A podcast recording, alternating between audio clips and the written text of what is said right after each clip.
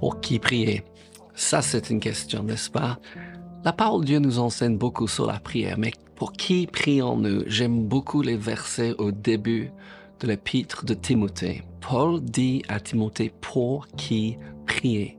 Pour qui êtes-vous en train de prier Paul dit, j'exhorte donc, avant toute chose, à faire des prières, des supplications, des requêtes, des actions de grâce pour tous les hommes. On va revenir là-dessus. Verset 2 dit, pour les rois et pour tous ceux qui sont élevés en dignité, afin que nous menions une vie paisible et tranquille en toute piété, attachement envers Dieu et honnêteté. Je répète, nous prions pour tous les hommes, particulièrement pour ceux qui sont élevés en dignité, pour les rois, pour les présidents, pour les premiers ministres, afin que nous menions une vie paisible et tranquille Hallelujah, avec l'attachement envers Dieu et en honnêteté. Bonjour les amis, nous sommes en train de parler aujourd'hui pour qui prier. Amen. Jean chapitre 15 verset 7 dit Si vous demeurez en moi et que mes paroles demeurent en vous, demandez ce que vous voudrez et cela vous sera accordé. Arrêtons un instant là. Si vous demeurez en moi et que mes paroles, mes paroles, cette parole, cette Bible demeure en nous, nous pouvons demander ce que nous voudrons. Pourquoi? Parce que notre volonté devient sa volonté, ou peut-être c'est mieux dire sa volonté devient notre volonté. Si vous n'êtes pas sûr que c'est sa volonté, ne le priez pas. Je sais que ça veut dire que vous aurez besoin de passer plus de temps à chercher dans votre parole, peut-être que de prier.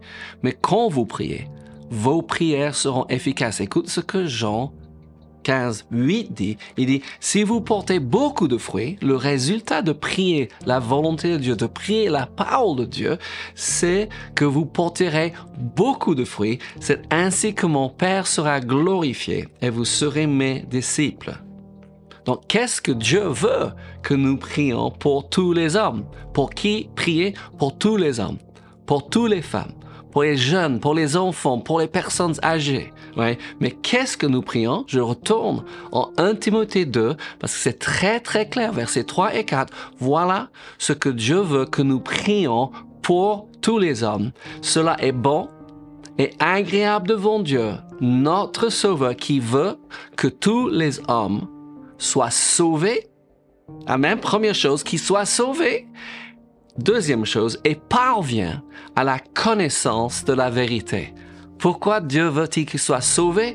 Parce qu'il a envoyé Jésus avec ce but. Parce que Dieu ne veut qu'aucun périsse, mais que tout soit sauvé. Mais ça ne suffit pas.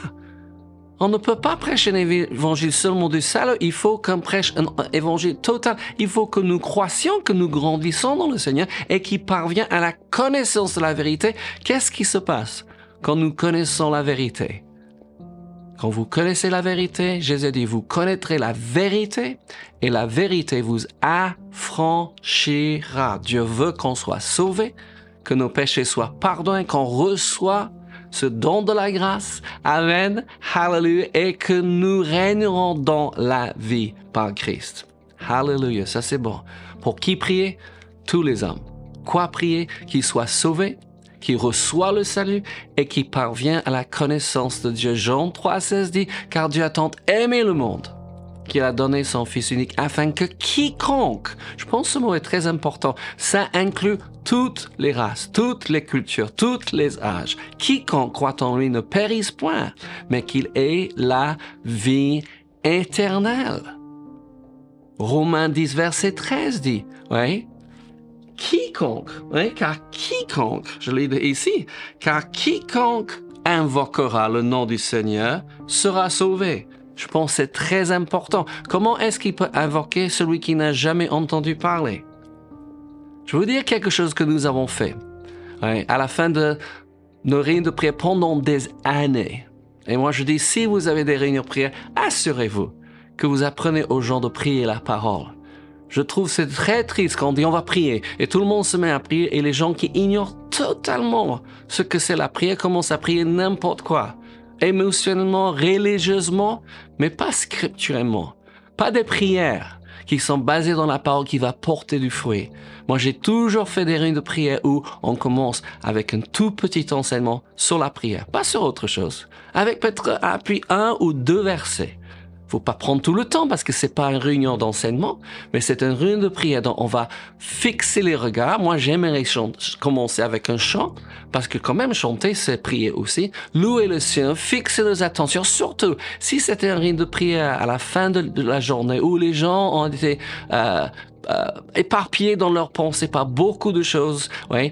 Donc, commençons avec un temps de louange, loue le Seigneur. Mais pas toute la réunion, sauf qu'on a annoncé qu'on va louer le Seigneur. Après, petit enseignement sur la prière. Après, prions précisément appuyé sur la parole de Dieu. Et nous avons terminé nos réunions quotidiennes de prière avec l'Église en tournant vers le nord et le sud, l'est et l'ouest, oui, en appelant les gens au salut.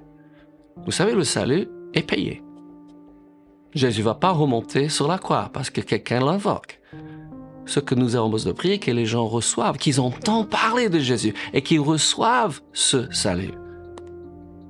Est-ce que j'ai les versets sur lesquels m'appuyer pour prier pour les gens et ce que nous avons fait? J'ai dit à tout le monde, on a pris peut-être une minute pour le faire. J'ai tourné vers le nord et le sud, l'est, et on a commencé d'appeler les gens. Et chacun était libre de prier, de, faire ce qu'il voulait faire. Mais nous appelons les gens à rencontrer chrétiens, appelons les gens ouverts, libres d'entendre l'évangile et surtout de répondre à l'évangile.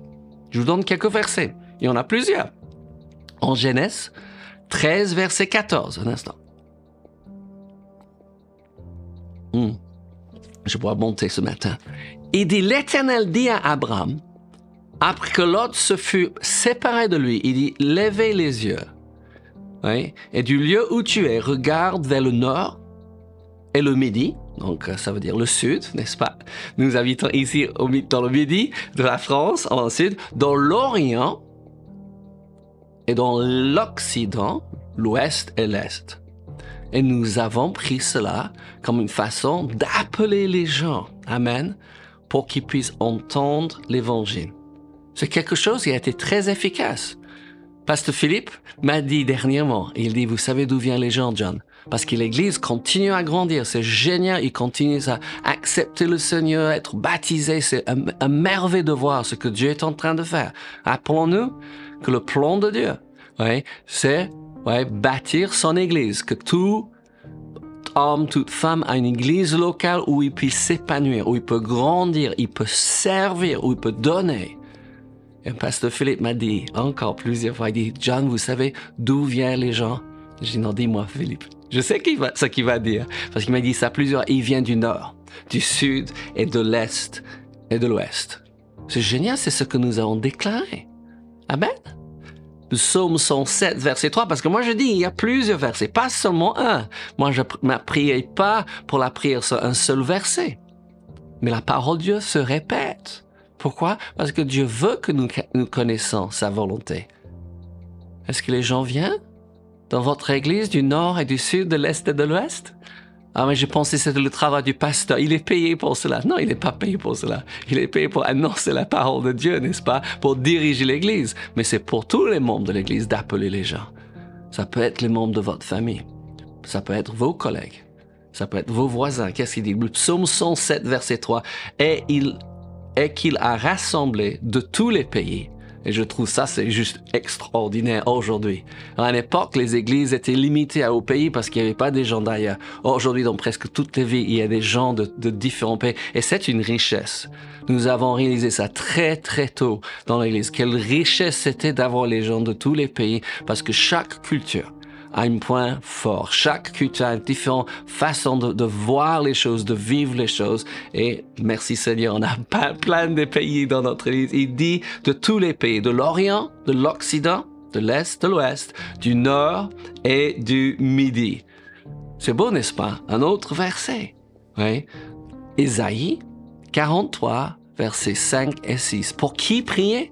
Pour tous les hommes. Qu'est-ce que nous pouvons prier Qu'il vienne, qu'il nous rencontre ou que nous les rencontrons du nord et du sud, de l'est et de l'ouest? Au moins pour Laure et moi, nous avons toujours trouvé certaines richesse de connaître les autres, des personnes des autres cultures. ça se ajouté à nous. Et nous posons beaucoup de questions quand on rencontre les gens. Pourquoi? Parce qu'ils ont les choses que nous n'avons pas. Il dit ceci, Isaïe 43, versets 5 et 6, Ne crains rien, car je suis avec toi. Oh, il faut que j'arrête là. Oui, l'encouragement est l'oxygène de l'âme. Si c'est seulement pour cela que vous écoutez à vos marques ce matin, oui, décide d'être encouragé. Et surtout, partage cet encouragement avec les autres. Il dit, ne crains rien, je suis avec toi. Vous pouvez partir au travail, vous pouvez continuer votre journée, sachant que Dieu est avec nous. Je ramènerai, écoutez bien, de l'Orient ta race, et je te rassemblerai de l'Occident. Je dirais au septentrion, donne, ça c'est encore le nord, d'accord? Septentrion, c'est le nord. Oui, et au midi, ne retiens pas, fais venir mes filles, fils de pays lointains et mes filles de l'extrémité de la terre. C'est juste merveilleux ce verset, n'est-ce pas? C'est pourquoi nous avons dit, on a tourné. Il y a quelque chose qui se passe quand, quand on, on, vit ce que nous sommes en train de prier. Je trouve quelquefois les gens sont très très religieux.